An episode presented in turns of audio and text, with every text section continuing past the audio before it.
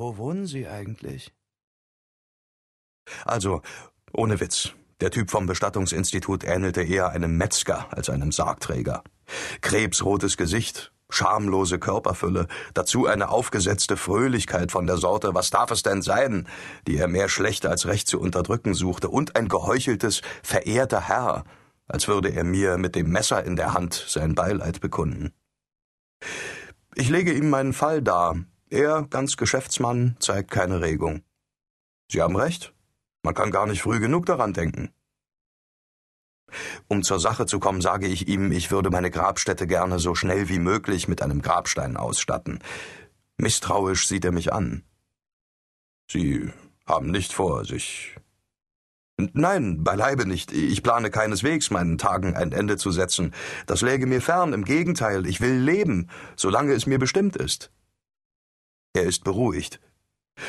Wir haben einige Modelle in unserer Ausstellung, sonst gibt es den Katalog.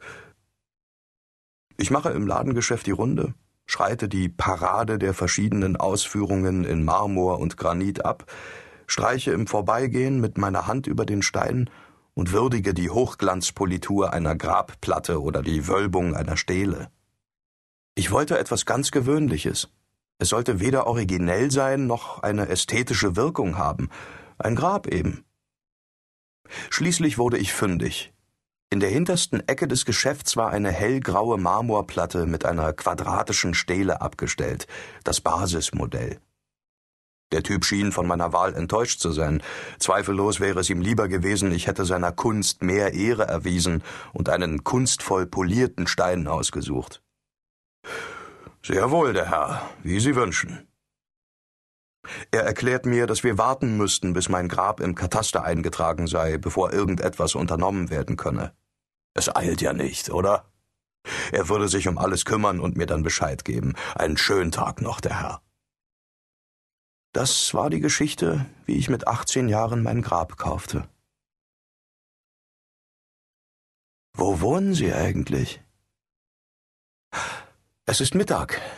Im Hof des Altersheims ertönt die Glocke. Man läutet zum Essen. Los, Al, lass uns futtern gehen. Ich helfe Alzheimer aufzustehen und erreiche den Speisesaal in Begleitung der anderen Pensionäre, mit demselben bedächtigen Schlurfschritt, den ich schließlich angenommen habe, um nicht immer als Erster einzutreffen. Der Speisesaal ist ein großer, heller Raum, der sich von einer Fabrikkantine durch seine freundliche Einrichtung unterscheidet, zugleich aber allen praktischen Anforderungen genügt. Der Fußboden ist gefliest und leicht zu reinigen, und bei den Fliesen hat man ein ansprechendes, edles Schachbrettmuster gewählt, damit es nicht so sehr nach Krankenhaushygiene aussieht. Runde Holztische in lockerer Anordnung mit viel Platz dazwischen wahren den intimen Charakter jeder Tischrunde. Hier und da hellen echte, mit Düngemitteln gedobte Grünpflanzen in Übertöpfen aus Porzellan den Speisesaal auf. Von der Decke hängen elegante Kronleuchter und vermitteln die Atmosphäre eines Ballsaals, in den sich der Speisesaal zu bestimmten Gelegenheiten auch verwandelt. Zu den Mahlzeiten erklingt aus versteckten Lautsprechern eine beruhigende, stimmungsvolle Musik. Im Vestibül hänge ich mein Jackett zwischen Strickschals und Wollmützen, zerknautschten Schirmmützen und Pelzmänteln mit Taschen voll feuchter Taschentücher an einen Kleiderständer. Über einem Haken hängt Babels Frotteetuch. Die Pflegerinnen haben die noch halbwegs rüstigen bereits heruntergebracht, um Staus zu vermeiden, und so warten sie auf ihren Plätzen schon zänkisch auf ihr Mittagessen. Warum hat man uns bloß so früh heruntergeholt?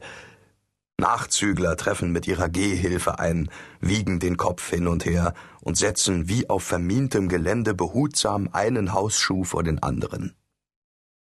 Chef hat es sich mit seiner Windel bereits bequem gemacht. Die Fäuste auf den Tisch gepflanzt, murmelt er seine Jammerlitanei. Um die Gewohnheiten meiner Tischgenossen nicht zu stören, achte ich die geheiligte Ordnung und setze mich an meinen angestammten Platz. Allmählich füllt sich der Speisesaal. Ungeduldig schieben die Parkinsonschen ihre Gedecke hin und her und geben so dem mürrischen Brummen, das sich im Saal ausbreitet, einen Rhythmus. Die Alzheimer irren noch durch den Saal auf der Suche nach ihrem Platz.